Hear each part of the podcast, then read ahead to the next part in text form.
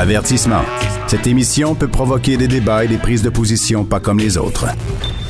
Vous écoutez Sophie Durocher. Avec toutes les nouvelles mesures gouvernementales qui euh, s'adressent aux jeunes euh, qui sont qui résident dans les zones rouges, euh, comme parents, on est parfois décontenancé. On sait pas trop quelle attitude on doit avoir pour rassurer, réconforter, consoler nos enfants. Et chaque fois que ça m'arrive que je sais pas trop à quel sein me vouer, je me tourne vers Nancy Doyon. Elle est à l'origine du site SOS Nancy. Elle est coach familiale et elle est toujours là pour nous donner des bons conseils. Nancy, bonjour. Bonjour. Comment on Alors, fait? Comment on fait pour parler aux jeunes? Parce que mettons qu'on n'est pas d'accord avec les mesures gouvernementales, euh, masque en classe, euh, euh, la fin des, des, des trucs de sport, euh, mettons qu'on n'est pas d'accord avec ça, comment on fait pour dire à notre enfant euh, il faut que tu le fasses même si moi je suis pas d'accord avec ça. Comment on fait ça? c'est effectivement pas simple. En fait, euh, ce que je suggère généralement aux parents, c'est d'abord et avant tout, avant de, de, de, de se positionner, puis avant de dire ce que nous on pense, peut-être prendre le temps de bien écouter comment le jeune voit ça. Qu'est-ce qu'il en comprend? Euh, comment il, il perçoit, lui, est-ce qu'il est d'accord ou pas avec ces mesures-là? Est-ce qu'il est qu'il en comprend le sens? Euh, comment il vit tout ça? Tu sais, prendre le temps d'entendre, d'accueillir euh, ses déceptions, ses émotions, euh, sa tristesse, sa colère s'il le faut, son sentiment d'injustice. Donc, il peut avoir Hmm. toutes sortes d'émotions et, et- et ça doit être entendu avant qu'on puisse le rassurer ou, ou le mettre en action. Ensuite, nous, ici, on en a un bel ado qui a, qui a, qui a perdu euh, son sport-études, qui trouve pas ça Oh. drôle du tout et même très pénible de devoir euh, passer des journées entières avec un masque dans le visage, euh, qui nous disait hier, écoute, moi, rendu là, j'aime- j'aimerais mieux finalement que l'école ferme et revenir à la maison. Euh, et, et nous, ce qu'on a, on a pris le parti de lui dire, écoute, on ne comprend pas. Euh, il y a sûrement des gens plus intelligents que nous qui, qui, qui, qui pensent faire la bonne chose, euh, mais on ne comprend pas. Alors, au lieu de dire on n'est pas d'accord, ça n'a juste pas de sens, au lieu de, de partir en espèce de croisade puis de se Hmm. mettre en colère, ce qu'on dit, c'est ben on n'est pas sûr de comprendre, on n'est pas sûr que c'est la bonne façon de faire non plus. D'accord. Mais ça, c'est intéressant. Excuse-moi, Nancy. C'est juste que c'est intéressant aussi que euh, on, on, il faut pas non plus euh, donner à nos enfants l'impression que euh, on est, on n'est pas nous aussi vulnérables. C'est-à-dire qu'on est, on Ben peut être décontenancé face à une décision du gouvernement. Tout à fait, tout à fait. Puis je pense qu'on peut aussi, nous, nous aussi, comme adultes, s'accueillir dans nos déceptions, dans, dans, dans, dans, notre colère ou dans Mm. notre incompréhension, puis la nommer, ça. Mm. Euh, après ça, ben, tu sais, l'étape d'après, c'est de dire à notre jeune, ben, tu sais quoi, il y a beaucoup de règles dans, sur la planète qui sont totalement injustes. Euh, qui, il y a des règles qui s'adressent à tout le monde à cause euh, de, de, de, quelques taouins qui euh, qui sont pas assez intelligents pour pour penser par eux-mêmes. Et souvent, c'est comme ça, la masse paye un peu avec des règles euh, pour pour ceux qui qui, qui qui sont pas corrects. Si les gens cet été avaient respecté les règles de de de de, de distanciation, avaient respecté les mesures, avaient fait attention davantage, peut-être qu'on n'en serait pas là maintenant. Peut-être que oui, peut-être Ouais. que non, on ne le saura pas. Euh, et là, à partir de là, on se dit, ce qu'on va dire à notre jeune, c'est, écoute, à partir de là, tu as le choix. Ou bien tu, tu, tu, que tu comprennes ou pas le sens de la règle, que tu adhères ou pas à cette règle-là, comme à, plusieurs autres, ou bien tu la respectes parce que ben c'est peut-être la meilleure façon de faire, ou bien tu ne la respectes pas et tu risques de te mettre dans le pétrin. Ben oui, moi, j'ai beau ne pas être d'accord avec les limites de vitesse sur l'autoroute parce que je pense que 100 km heure, c'est beaucoup trop lent, puis je pense que la, la- la grande majorité des gens pourraient rouler plus vite. Si je choisis de rouler à 140 parce que c'est ma zone de confort, puis que je trouve que ça a du bon sens, puis que mon bolide peut le faire, je risque une contravention. Ça m'appartient. C'est un très bel exemple. C'est un très bon parallèle, Nancy. Et ça, c'est quelque chose que euh, n'importe qui peut comprendre. Et peu importe l'âge de l'enfant, il peut tout à fait euh, visualiser ça, de comprendre que ben, la règle, c'est la règle, puis euh, on, on, on, on doit la, la, la respecter.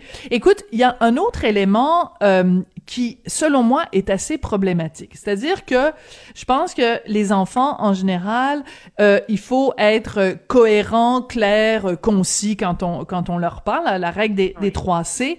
Mais en même temps, il faut qu'on puisse leur dire un, un, échéancier dans le temps. Tu sais, mettons, ton enfant, tu dis, t'es puni pour euh, une heure ou t'es puni pendant une semaine, t'as pas le droit aux jeux vidéo, peu importe. Il uh-huh. faut que, au bout de sept jours, tu le libères de sa punition. Là, le problème qu'on a, c'est que ça commence le 8 octobre et que ça va se terminer supposément le 28 octobre. Mais qu'est-ce qu'on va dire nos enfants le 28 octobre si on doit leur dire ben on est reparti pour un autre tour, c'est un mois supplémentaire? on, on, va refaire la même chose en disant ben on comprend pas, etc. On va refaire la même chose. où, où, je te rejoins, Sophie, c'est tellement euh, tu sais, dans, dans, les formations que je donne sur la parentalité, des choses que je, que je dis, c'est avoir des règles claires, prévisibles, ne pas passer notre temps à changer les règles, euh, être constant, être cohérent. Euh, et, et, et, là, ben, notre pauvre gouvernement euh, nous garde dans le jello sans arrêt. Les règles changent sans arrêt. Et je pense que c'est mm. ça qui risque le plus de créer de l'anxiété et des dommages chez nos jeunes. C'est pas tant le fait de porter un masque et de pas avoir de, de, de sport-études, c'est que les règles changent sans arrêt. Mm. Euh, une semaine, t'as pas de sport, la semaine d'après, tu as le droit d'en avoir, ben et la semaine suivante, t'en as plus. C'est, c'est, c'est, ça change constamment. Et ça, ça crée une grande anxiété. Là, de mettre au moins un délai de dire pendant 28 jours, ça, quand j'ai entendu ça, j'ai fait Ah, tiens, c'est un bon move. Au moins, là, tu sais, il nous donne un délai. C'est pas euh, jusqu'à ce que mort s'en suive. Maintenant, effectivement, en mettant ce délai-là, il y a le risque qu'après, ils doivent nous rajouter un nouveau délai. Mais si au moins pendant ce délai-là, ils arrêtaient de changer les règles, ben ça aiderait, là.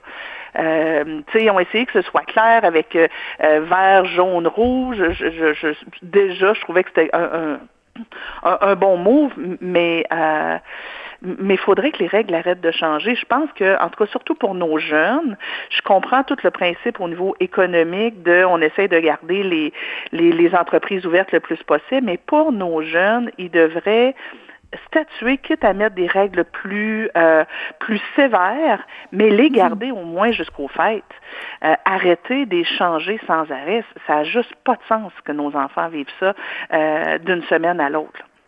L'Halloween, qu'est-ce qu'on fait? Est-ce qu'on leur, on leur dit quoi? Parce que moi, je te donne l'exemple, hier soir au souper, mon fils, qui a 12 ans, secondaire 2, euh, commence à me parler de son déguisement d'Halloween, il faudrait qu'on aille dans une friperie, j'ai besoin d'une chemise verte, j'ai besoin... Puis là, puis à un moment donné, j'ai, je suis venu vraiment sur le petit bord de lui dire, fiston, on sait même pas si on va fêter l'Halloween cette année. Qu'est-ce qu'on fait? Est-ce qu'on est-ce qu'on prévoit le coup en disant regarde, on va se faire une fête à la maison, on va aller euh, chercher des bonbons sur le balcon ouais, on fait quoi pour l'Halloween, Nancy? Ben voilà, dans le même ordre d'idée que je viens de dire, moi je pense qu'on est mieux de dire à nos enfants pour cette année, l'Halloween, ce sera différent très probablement qu'on ne pourra pas aller chercher des bonbons chez nos voisins. Donc, prévoyons d'emblée une fête, quelque chose de spécial, un souper, un repas. Achetons des bonbons qu'on va peut-être cacher sur le terrain. Euh, faisons une espèce de chasse au trésor aux bonbons. Ah, c'est une bonne idée, j'aime ça. Ben oui. Ben oui. Avec des indices. Comme les cocos de Pâques. Ouais. Oui, oui, oui. Nous, ici, on a une tradition. Chaque année, pour, euh, pour Halloween, on fait un souper dégueu. On va chercher des recettes euh, absolument dégoûtantes sur Internet. On cuisine ensemble et on essaie de, de, de rivaliser d'ingéniosité pour que euh, ce qu'on mange ait l'air le plus dégueulasse possible. Euh, et, et c'est un beau défi d'après réussir à manger tout ça. Nancy, euh, Nancy, c'est comme les, les, les recettes du, c'est comme euh, le, le, le chef euh, le chef gros lot là, tu sais dans les sketchs de RBO, c'était quoi là, le procrastiné, le le, le en tout cas bref, c'était dégueulasse. Oui, le, le ah, je, je, je, Ok, je vais essayer de, le retrouver. Vas-y, vas-y, je vais essayer de le retrouver. Oui, oui, le crastillon, le crastillon. Le crastillon, bien dégorgé.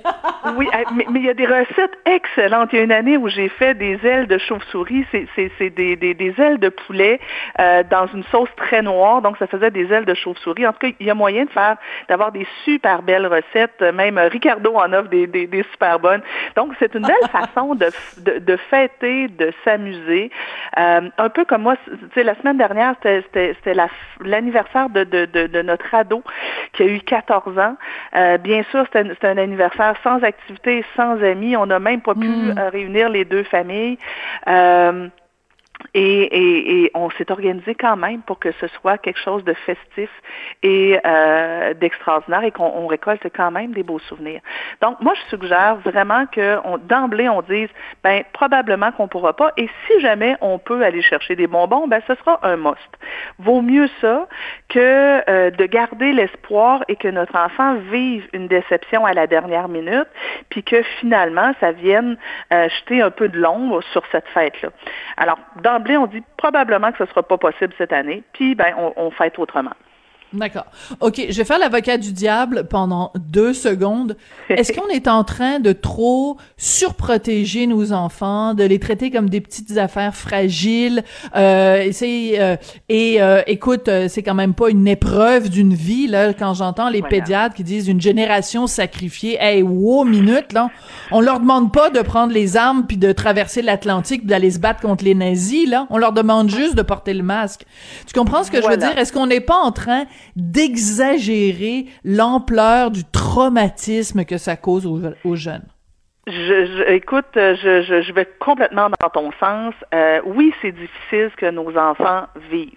Oui, c'est moche. Est-ce que c'est grave? Non. Ah, on euh, revient à la discussion qu'on avait eue, toi et moi, ben il y a quelques semaines. Tu nous avais dit que c'est la question qu'il faut tout le temps se poser. Est-ce que c'est moche? Oui. Est-ce que c'est grave? Non. J'adore ça. Voilà. Voilà. Euh, effectivement, je pense qu'on peut les, les, les accueillir là-dedans, essayer de d'arrondir les angles un peu, euh, euh, les consoler. mais quand on me dit quelle génération on est en train de sacrifier, hey, on, on on, on bâtit pas une génération en un an là. Euh, euh, tout ça, euh, c'est temporaire, ça va durer un an, peut-être deux, peut-être deux, ça peut arriver. qu'on soit dans des, dans des montagnes russes pendant deux ans. Mais c'est ça, écoute, on n'est pas, il n'y a pas de bombe qui leur tombe sur la tête. les gens meurent pas dans la rue. un instant là, tu sais, est-ce que oui, je pense que la situation actuelle va créer des blessures. Maintenant, mhm. euh, quand mon enfant s'écorche les genoux en tombant à vélo, euh, il n'est pas handicapé pour la vie. Alors oui, ça va hmm. créer des, des, blessures, mais je pense pas que ça va les handicaper, cette situation-là. Euh, on va avoir des mauvais souvenirs de 2020. Il, il, va nous rester un goût amer. Il y a des enfants qui vont avoir développé un petit peu plus d'anxiété, qui vont avoir perdu des belles occasions. Tu sais, je pense à des jeunes qui n'ont pas eu de balle de finissant. C'est moche, c'est vraiment moche. Mais euh, en bout de ligne aussi, peut-être qu'ils seront plus résilients, peut-être qu'ils vont apprécier davantage ce qu'ils ont. Voilà. Euh, peut-être que euh, certains jeunes vont découvrir la valeur de l'emploi étudiant qu'ils ont, euh, qui vont découvrir la valeur des amis. en tout cas, moi, la prochaine fois que je vais pouvoir serrer mon, mon père dans mes bras, je vais hmm. l'apprécier davantage. Et ça, c'est oui, c'est cette solidarité intergénérationnelle aussi qu'il va falloir euh, développer chez eux. C'est-à-dire que euh, oh, on, on, on, a beau dire ça va être une génération sacrifiée, euh, le, le sacrifice, le petit sacrifice qu'on leur demande, qui est pas le fun, le petit sacrifice qu'on leur demande, c'est pour protéger leurs aînés, leurs grands-parents qui, eux, en ont fait parfois des sacrifices énormes. Je pense, je vais te donner un exemple, OK, personnel. Euh, le, le, le, père de Richard, donc le grand-père de mon fils, euh, vient milieu très, très, très, très, très modeste. Et il avait, il multipliait les jobs pour mettre du pain sur la table. Et Mm. euh, écoute, il faisait des ménages le soir euh, dans les bureaux, euh, en plus de son emploi à temps plein. Et à chaque Noël, il faisait le Père Noël dans les centres d'achat et dans des résidences privées pour ramener des sous. Tu sais, Richard, il a jamais fêté Noël avec son père, parce que son père était toujours en train de faire le Père Noël quelque part ailleurs. Bon, Wow. ben, tu sais, je veux dire, ce sacrifice-là euh, que, que le père de Richard a fait, ben, moi, si mon fils se plaint trop à un moment donné, je vais lui dire, hey, euh, grand-papa Martineau, là, il en a fait des sacrifices pour que ton père puisse euh, bien manger à sa faim, puisse avoir une belle, euh, une belle éducation et tout ça. Fait que, on peut-tu remettre les choses en perspective un peu? Voilà, voilà, et, et je pense qu'on peut effectivement se permettre de le dire à, à, à nos jeunes en disant, écoute, je comprends que c'est vraiment moche pour toi. On le fait pour grand-papa, on le fait pour grand-maman, Voilà. on le fait euh, pour pour les gens autour de nous. Moi, j'ai une copine à, à moi qui a un cancer. Ben, je peux Mm. je peux vraiment dire, on le fait pour pour Brigitte aussi. Ah, parce que bon, ça. euh, si elle Ouais. attrape le COVID, euh, c'est c'est pas drôle. Et depuis le printemps, elle peut pas mettre le nez dehors euh, au cas où quelqu'un ferait pas attention. Voilà. Euh, on le fait pour qu'elle puisse profiter euh, euh, des derniers des derniers mois, des, des dernières années de sa vie parce que Mm. euh, euh, elle a un cancer qui est incurable. Euh, Mm. Donc, on, on peut sensibiliser nos jeunes pour ça. Et si cette situation-ci faisait que nos enfants rois euh, ou nos enfants princes vont, vont peut-être être un peu moins égocentriques. Euh, peut-être ils vont euh, être un peu moins centrés sur leur nombril, puis peut-être qu'ils vont davantage euh, apprécier des choses qui leur paraissaient juste normales. Mm. C'est excellent. Ben écoute, on va se quitter là-dessus. Moi, je note ça. Écoute, je suis en train de prendre des notes. Nos enfants rois seront peut-être un peu moins égocentriques. Je trouve que c'est important de leur placer. Écoute, merci beaucoup, Nancy.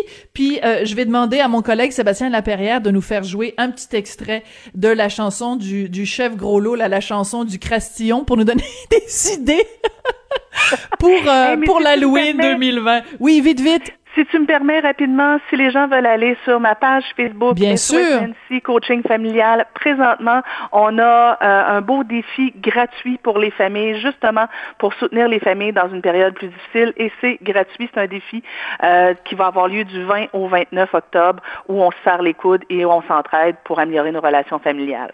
Parfait. Ben, merci beaucoup, Nancy. Donc, Nancy Doyon de SOS Nancy. Et on écoute ça, la chanson du Grastillon. Pour les amis, je suis le chef Drôlot. Du bon manger, je suis le cerveau. Mais on me pose toujours la question quelle est la recette du Grastillon